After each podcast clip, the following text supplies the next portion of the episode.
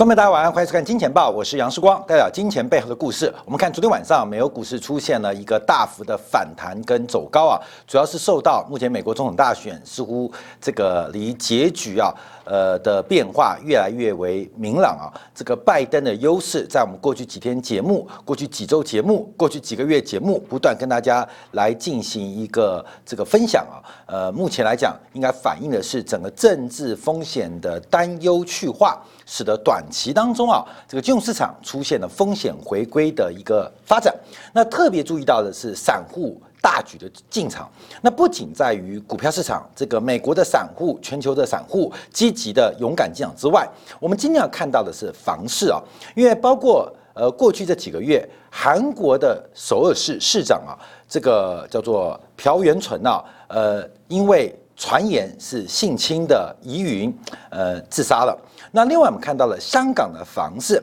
虽然十一国庆啊，这个香港的观光产业。啊，真的很惨。可是香港的房市的租金却丝毫没有下跌的风向。那甚至到东南亚的房地产市场都非常非常火爆。在八月份的时候，大陆提出了三道红线，对于房地产企业从根本从资金的源头。来进行一个管控。到昨天最新，台湾央行的副总裁、台大的教授陈南光提出了一个示警，就是台湾房价的喷出发展，央行在年底将会祭出相关的信用管制的可能政策。那从韩国的这个房价大涨，已经演变了一个政治风暴，韩国人民。韩国的年轻人民已经受不了房价喷出的发展，已经形成了一个政治风暴。那台湾目前也要关注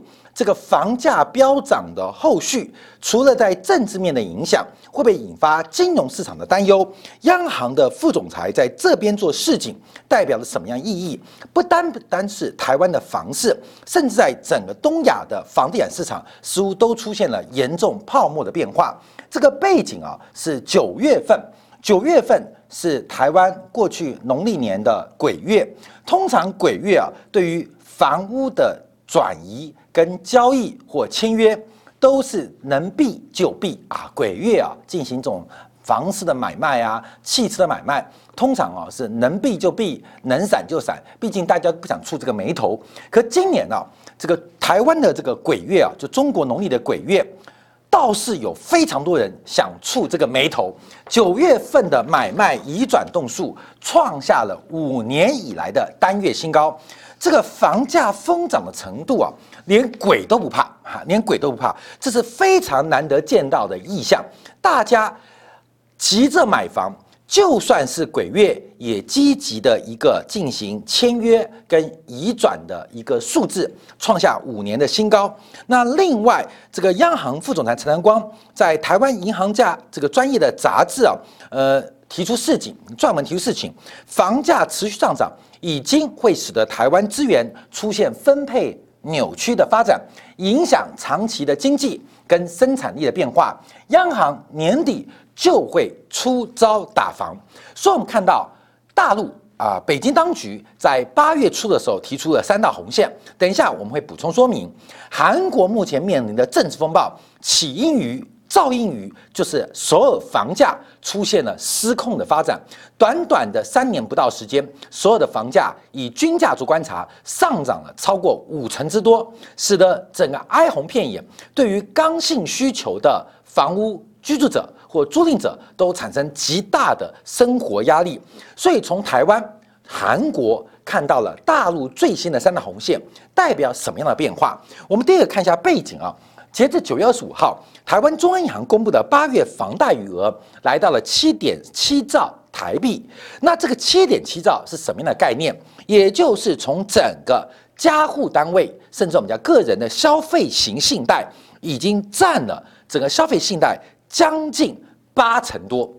接近九成，接近九成。台湾家户跟个人的主要贷款接近九成，超过八成是跟住宅有关。而房地产的贷款成长率加速上升的结果，使得台湾的房贷房屋贷款的这个负债的余额，已经占台湾 GDP 比重高达百分之五十二，出现了一个非常严重失衡的变化跟发展。我们从这个数字。看到的是金融层面，我们从前面的数字，从鬼月的成交栋数、买卖转移的户数，连鬼都不怕，创下五年以来的单月新高。这个是交易的呃这个数量性的变化，从金融变化，从实体交易数量，都看到台湾房地产目前火爆的格局。那另外我们看到，在资金层面，资金层面。资金成本做观察，台湾十年期的殖利率刚刚又创下了十年新低。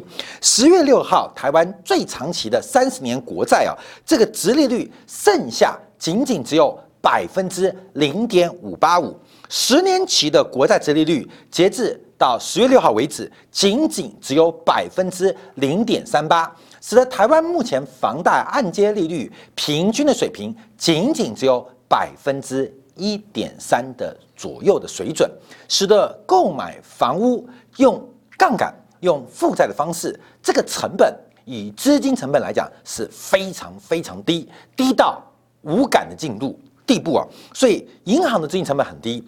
按揭房贷的利率水平很低，引发了大量房屋的投机或投资的一种需求跟刚性的这个变化。所以这是目前台湾房市的一个过程啊，所以我们要观察啊。陈南光讲了，今年年底央行就可能做出房市的管控。我们这边提供给大家过去啊台湾央行的经验，一般来讲叫做选择性、选择性的信用管制。这个选择性信用管制啊，是央行货币政策工具，可以针对特定的银行业务，包括了项目跟数量进行限制，用以抑制这个特殊方向。投机性的资金需求，那过去用过的包括不动产的信用管制、消费者的信用管制、直接的信用管制以及贷放比率的相关限制，这都是央行在年底可能出现的一个重要的金融管制方式啊。所以过去经验包括二零一零年六月、二零一零年十二月，针对房地产第二户的房贷成数。给出了七成的限制啊，欠限制其实感觉还是很高啊。可事实上，当初啊就对于自备款的要求提高到了三成左右。那另外，对于建商的土地研融资，还有建筑融资，也给予非常高的限制。到二零一二年六月，针对豪宅，就是双北市台币八千万美金、两百五十万美元以上的住宅。给予了贷款上限六成的限制，到了二零一四年六月，更是扩大这个范围。所以，我们看到央行有没有可能在今年年底再度对于房地产进行一个从金融层面、从资金源头进行选择性的信用管制？那这个信用管制当然会对于房价。有非常重要的影响，因为上一次台湾房市的高峰就在二零一四年，也就是在房地产实施了选择性的信用管制，使得资金跟流动性受到了有效的抑制之后，抑制之后，在二零一四年、一五年，台湾的房价就出现了转折向下的变化，一直到二零一八年，美国的意外降息。加上新冠疫情连续的风暴，使得这个资金成本再度降低，大量的资金回笼，加上洗钱法、洗钱防治法，这个全球洗钱防治法的实施是全球房地产大涨大涨啊，另外一个很根本行政措施的原因，因为针对啊金融洗钱防治的管制相关办法当中，不仅台湾，不仅大陆，甚至至于美国。所有的金融资产的资金流向都要严格的申报跟审理，可是只有针对房地产这个项目的资金流向，基本上是非常非常松散的。所以很多台面下的资金流向，甚至很多的黑钱跟脏钱，他们最优的方式就是把资金转换成房地产的形式来进行躲藏或是储备。所以全球。金融在洗钱防治跟洗钱管制法的实施下，使得大量的资金被迫寻找一个可以去化的地方，这是行政方面的措施所导致的。刚刚前面提到了，还有资金层面的相关措施导致的。所以房市的上涨其实有非常非常多的效益。所以我们今天要看一下韩国的房市，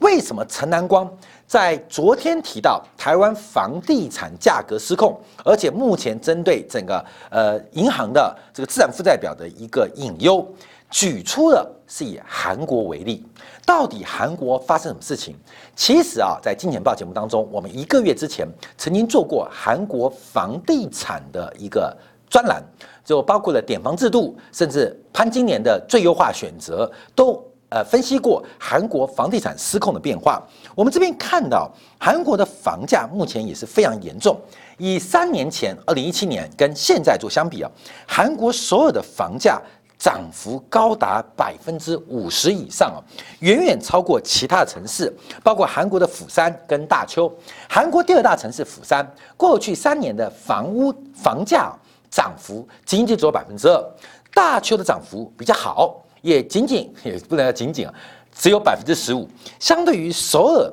韩国首都的房价的喷出啊，短短的三年之内。房价上涨了有五成之多，而且这个增速又出现重新加快的变化，那当然跟韩国的货币供给有直接高度的相关性，也就是大量资金跟大量流动性的一个背景，加上行政措施的失当，使得整个韩国的房地产价格出现失控的变化。这我们就观察，甚至引发整个韩国的政治危机。在今年七月份啊，这个韩国的首尔市长这个朴元淳啊，这是韩国史上第一位能够连续第三届担任首尔市市长的一个政治人物啊。他是一个穷苦的左派律师出身。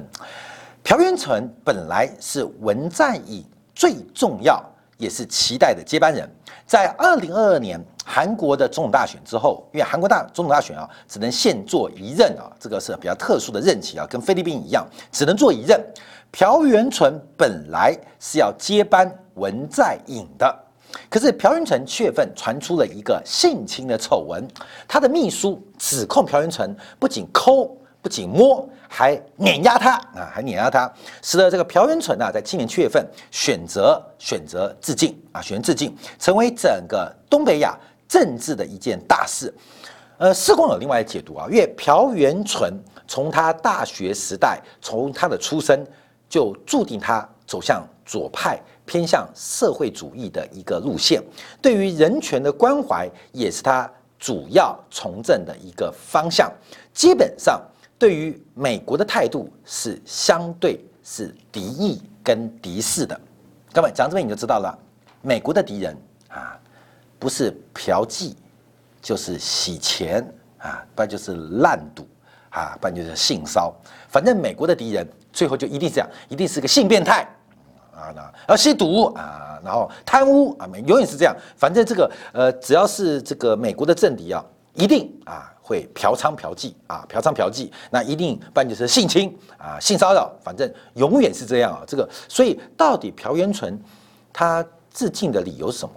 这个有很多种说法，因为是性骚扰案吗？是性侵的给他的压力吗？有人认为不是，主要是朴元淳啊，在当选首尔市长的主要政见，就希望能够解决首尔市居住跟房地产。一个是数量问题，一个是价格的问题。那在过去这几个月当中，整个韩国房地产价格的失控，导致民意对于朴元淳有非常大的一个负面反弹的情绪，特别是朴元淳的他的主要年轻人的选票基础遭遇到极大的动摇。所以朴元淳啊，跟文在寅，其实在今年啊，除了新冠疫情很忙碌之外，其实主要就是针对韩国房地产。价格失控跟数量供给不足进行了多次讨论，这也是朴文淳他从政以来最大的一个挫折跟压力，也是文在寅能不能顺利交班给朴元淳一个很重要的一个政策的一个成绩啊。所以我们看文在寅，因为朴元淳已经不在了啊，今年七月份想不开，没有任何理由啊，性侵吗？啊，又抠又摸又在身上磨来磨去、粘来粘去，是这个原因吗？很多人认为不是，因为这个性骚扰的指控其实证据并不明显，只是当时刚好韩国也在烧这个 Me Too 的这个呃这个潮流啊，跟这个声音啊，所以朴元淳可能受到这个压力。可知情人士认为，朴元淳最大的压力是整个所有的房价出现了失控，那他所有的证件跟承诺都跳票。那他的选票基础遭遇到极大的压力，所以我们看文在寅，另外看文在寅，文在寅啊，在今年第二季啊，这个民调一度出现反弹，因为新冠疫情，文在寅的表现其实不错。可到了第三季，随着韩国新冠疫情逐渐退烧，市场跟选民的焦点又重新回到了韩国目前房价的压力。所以今天台湾央行总裁陈南光、副总裁陈南光为什么会从韩国来讲起？因为这个房价的高涨，已经让整个不稳定的社会、一个所得失衡的环境出现极大的政治隐忧，不得不防，不得不防。因为韩国文在寅最后他的执政的团队，假如会失败，最重要的原因。可能还不是外交，也不单纯是经济，也不会是新冠疫情，而是整个韩国的房价已经完全完全的失控发展。所以，我们从这几个观察点啊，所以台湾可能从政治角度啊来进行一个解读啊，就会发现这个问题已经正在正在靠近当中。我们看韩国所有发生什么事情啊？所有的首都圈呐，呃，占整个韩国人啊大概百分之。呃，五十的人口，好，首都圈大概就两千五百七十一万人了。那所有面积大概就是北京的武汉之内，台北市的两倍大，就大概台北盆地啊，台北市加新北市啊，这个的呃面积啊。那首都圈，尤其是首尔市啊，大概是一千万人。假如再把首都圈加进来，大概是两千五百七十一万人。所以韩国人有百分之四十九点八都住在以首尔为主的。首都圈包括了京畿道、牙山、天安市，还有包括了仁川啊，基本上就是聚集在这个所有的这个呃首都圈呢。韩国第二大城市是釜山，釜山总共人口只有三百六十万，你就会看到这个韩国人口集中的程度是非常非常的集中。韩国也多山嘛，所以本身的平原就不到国土面积的两成，而且主要的经济。主要的教育、主要的社会、主要的医疗发展，全部都资源都在首尔首都圈，所以呃，大家啊，基本上这个要找机会，只好进到首尔首都圈来寻找生活的机会，追求生理的满足。所以这个是第一个韩国地理上的限制，导致了这个首尔人口越来越密集跟聚集的变化。那以这个问题来自哪边啊？因为韩国跟台湾一样，这土地是私有制。本来本来在本世纪初啊，韩国在首尔进行了大规模的棚改哈，棚改就是都市更新，都市更新。可是朴元淳啊，作为一个左派的律师，对于都市更新也好，对于棚改也好，基本上有更多人权的考量，有更多人权的考量，所以。朴元淳取消了非常多的棚改也好，都市更新的计划也好，直接导致了韩国在整个都市更新能够创造更多房屋供给的选择路线变少了。所以成也左派，败也左派。一个左派的律师面对房地产这种经济问题、这种金融问题，朴元淳，朴元淳啊。基本上是束手无策的，包括的文在寅出生于律师，他对于整个首都圈的居住政策的产业政策，包括的金融政策也是束手无策。那不仅不能解决所有的房价问题，反而在人权的关注下，人权优先的使命下，使得整个韩国所有的首都圈整个都市的更新跟房地产的供给速度。反而慢了下来，而慢了下来，加上金融海啸、货币市场的巨大释放，这个威力一旦结合，就导致今天啊韩国房价失控的结果。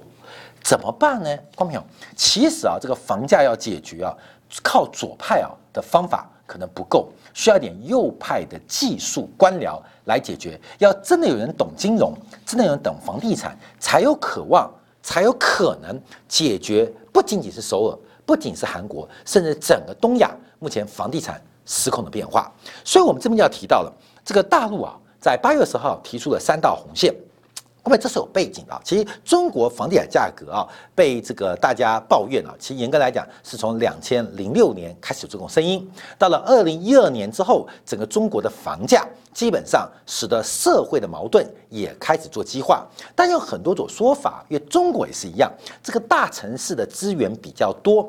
那要阻止大量的人口往城市进行转移。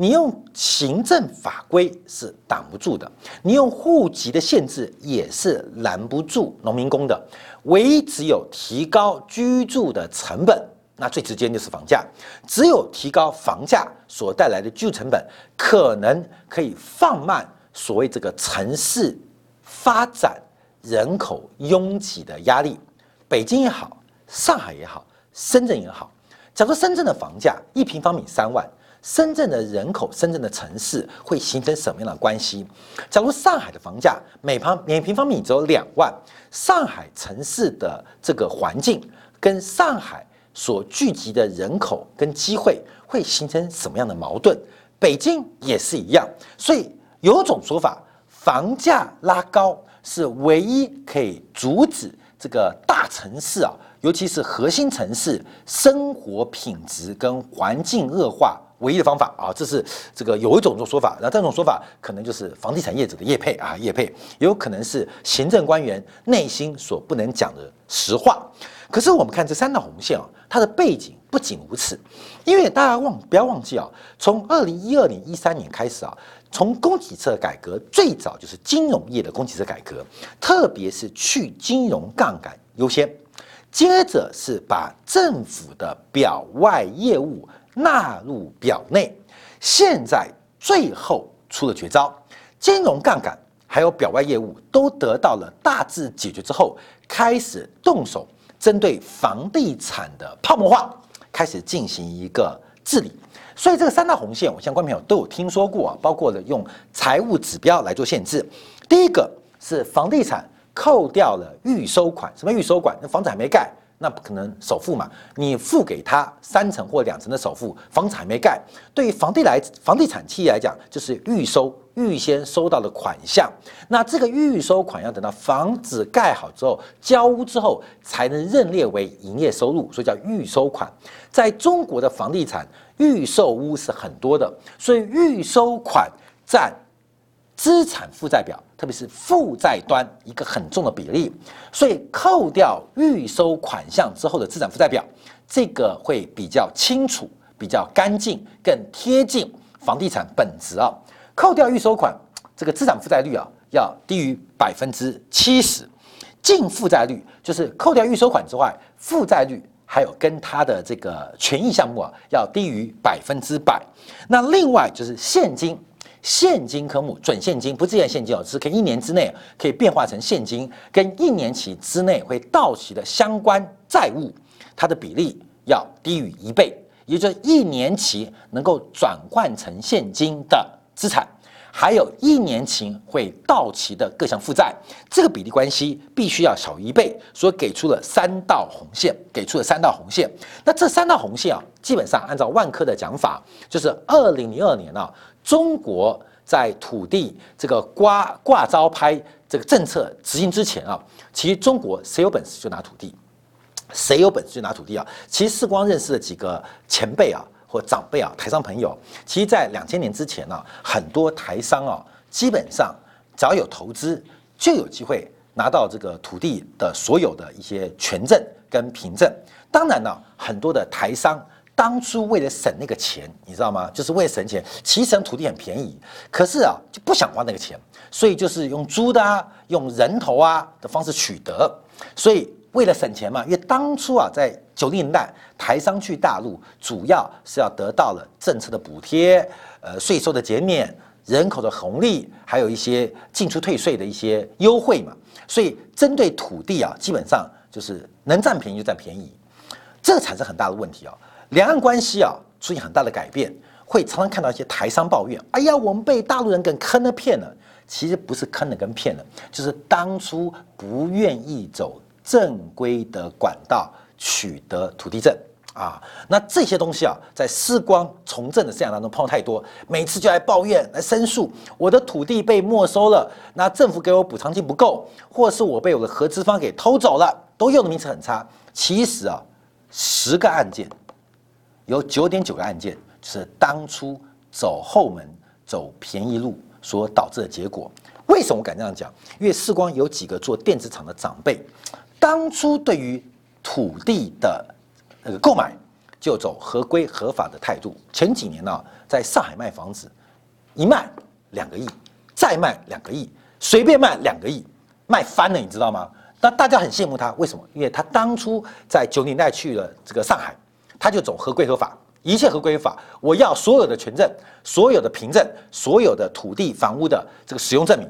走合规合法。这种钱我不要省啊，税我也不要少。这种合法的商人，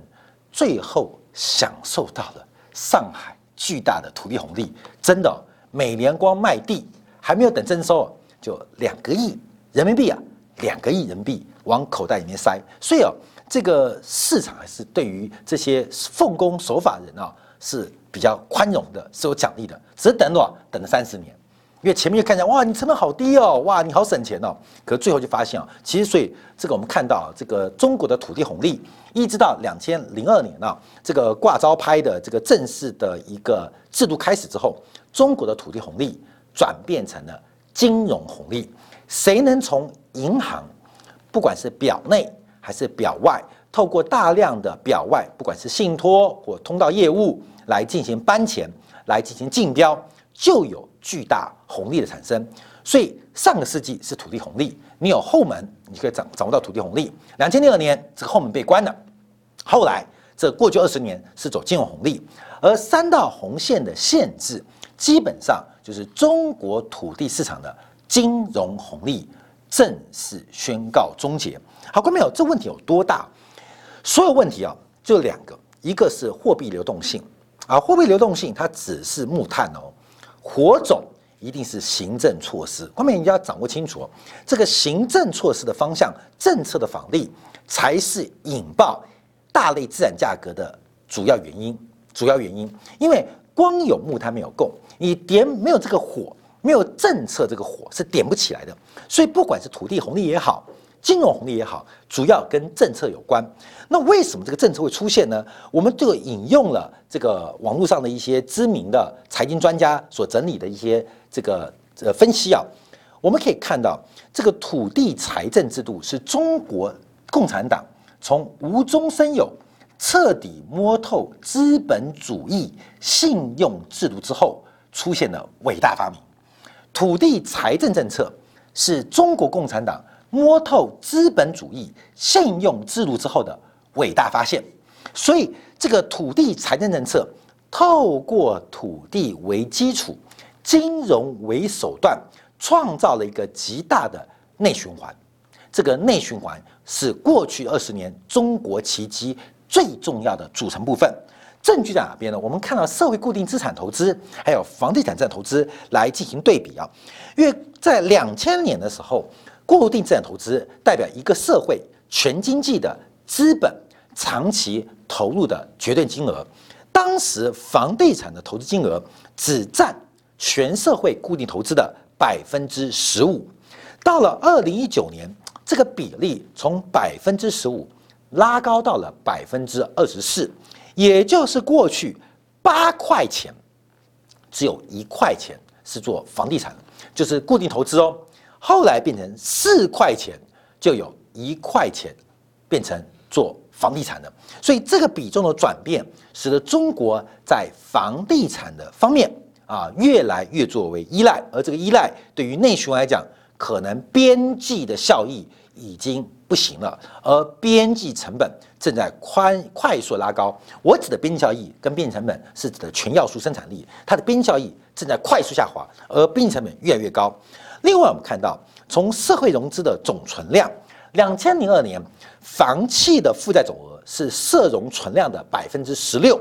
到了二零一八年，已经来到了百分之三十三点五九，也就是中国现在有全球最大规模的广义的货币供给量 M2，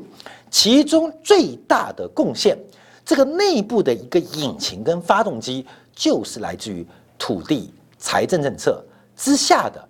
房地产产业。房地产产业产生了一个内循环，而且产生了一个快循环，就是在本身扩张的过程当中，又派生衍生了更多的资产跟更多的负债，出现了一个资产负债表双膨胀的过程。所以，中国的社会融资总存量从百分之十六到了百分之三十三。观众要注意到，这个总共啊是大概两百零一十七兆吧。两百一十七兆，中国的社会总融融资两百一十七兆，而房地产融资大概就已经到了六十七兆，这数字还是到二零一八年的，这个占三成了。你去想想看啊，这两百一十七兆有债权人有债务人，按照中国目前十年期国债利率百分之二好了，两百一十七兆一年就将近五兆的资金从债务人转移到债权人手上。五五兆多不多？你觉得不多？十年就五十兆，二十年就一百兆，这个债务人不知不觉就被债权人给榨干哦。那债务人从哪边来？债务人的发动点又特别是房地产的企业，它形成了一个非常特别的变化。第一个，它不仅仅是债权人对债务人的一种剥削，更是一种世代的剥削。这个世代的剥削，慢慢的使得整个生产要素出现了资源。配置的失误，所以我们看到中国不能不踩刹车，就是因为从固定投资的总规模，从整个社会融资总规模都已经来到一个非常严重倾斜的地步。那另外他们也很可爱啊，把商品房的销售额跟居民存款的总额来进行对比，在两千年的时候，房地产的销售额是居民存款的百分之六，也就是居民存款可以。呃，连买十五年啊，房地产可以卖十五年才把居民存款给用光。到了去年的时候，已经来到了百分之十九，也就是中国十四亿人口的居民存款已经被挖掘的差不多了。总不可能所有存款都买房吧？还有一些社会救助，还有一些紧急的生活所需。所以，中国房地产跟居民存款的关系也出现到了顶峰跟极致。那这个转折是往下吗？不是，这个转折是风险，往下只会带来巨大风险。第一个是债权的风险，那通常讲商业银行；另外，另外一个是资产负债表收缩的风险。当资产负债表开始收缩的时候，这种资产负债表一旦控制不了，就很容易形成资产负债表的崩溃。通常资产负债表不会收缩，只会用崩溃的速度来进行。所以，我们特别观察啊，这个三道红线也代表在东亚的国家或经济当中，北京所做出的一个非常坚决的态度。我们看到，到今年八月份为止啊，这是我们之前在九月二十八号所做过的一个专题，也就是在中秋节之前啊，我们看到中国的红杆杠杠杆率啊，尤其受到新冠疫情的杠影响啊，包括了政府的杠杆增加。居民杠杆增加，非金融企业杠杆都在增加，尤其是居民杠杆率增加的速度加快。光没有，这像火车一样哦，火车你让它加速很难，你让它减速更难。那居民杠杆率这种杠杆率是一种趋势，是一个总和的结果。你要它转折往上很难，你要它转折往下更难。而居民杠杆率在中国目前截至。二零二零年上半年的发展，发现它不仅不减速，还出现了边际加速的变化，也就是中国的居民杠杆率有可能会到百分之七十，或是接近百分之七十才会出现转折。百分之七十的居民杠杆率对于中国或对于一个大型经济来讲，其实是一个非常巨大的风险极端值，所以这时候踩下了一个金红线。我们从台湾也好，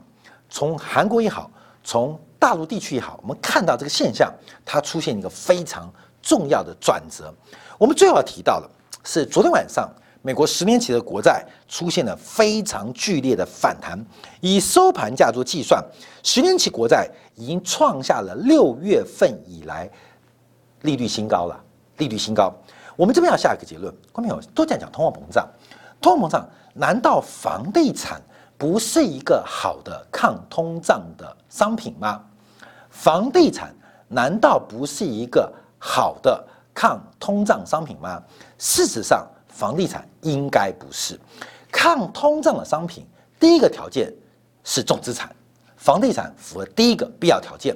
可第二个抗通胀的必要条件是重资产之下的现金流会跟通胀同步走高。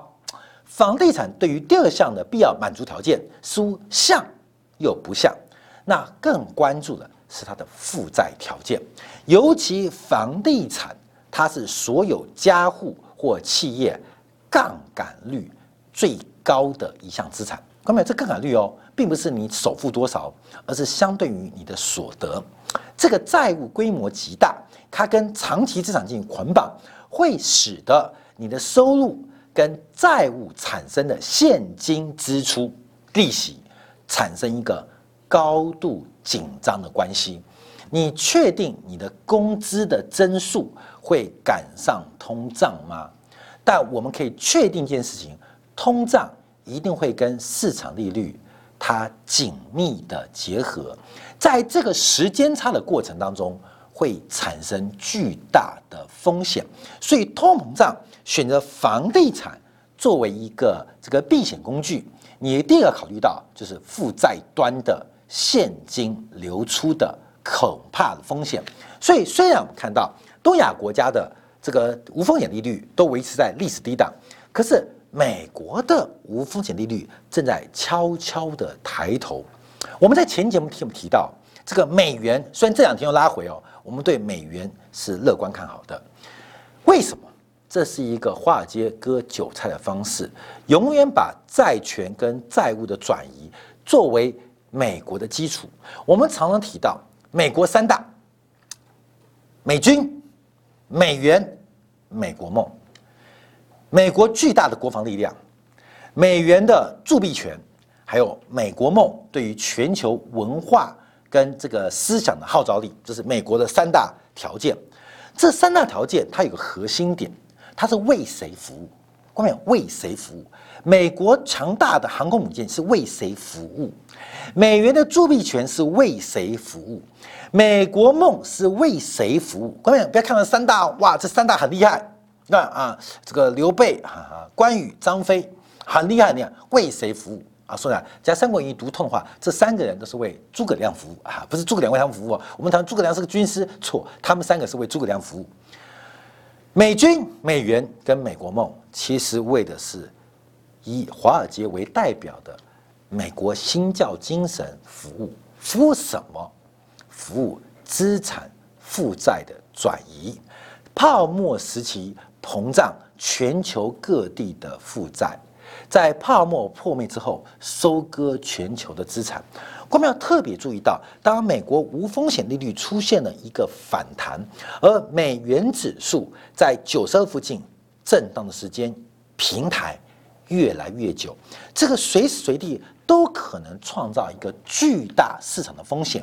这个市场的风险摆明就割韭菜，韭菜不仅往股市走，韭菜也往房市走。我们到底要怎么面对即将到来的一个变化？提醒观众要特别的谨慎跟小心，不要在通胀还没来之前，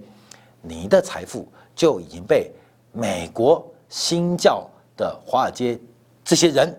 把财富给。割走了。好，感谢大家的收看，我们持续关注啊，这个全球大资产的一个变化。明天同一时间晚上八点，杨世光《金钱报》与您再会。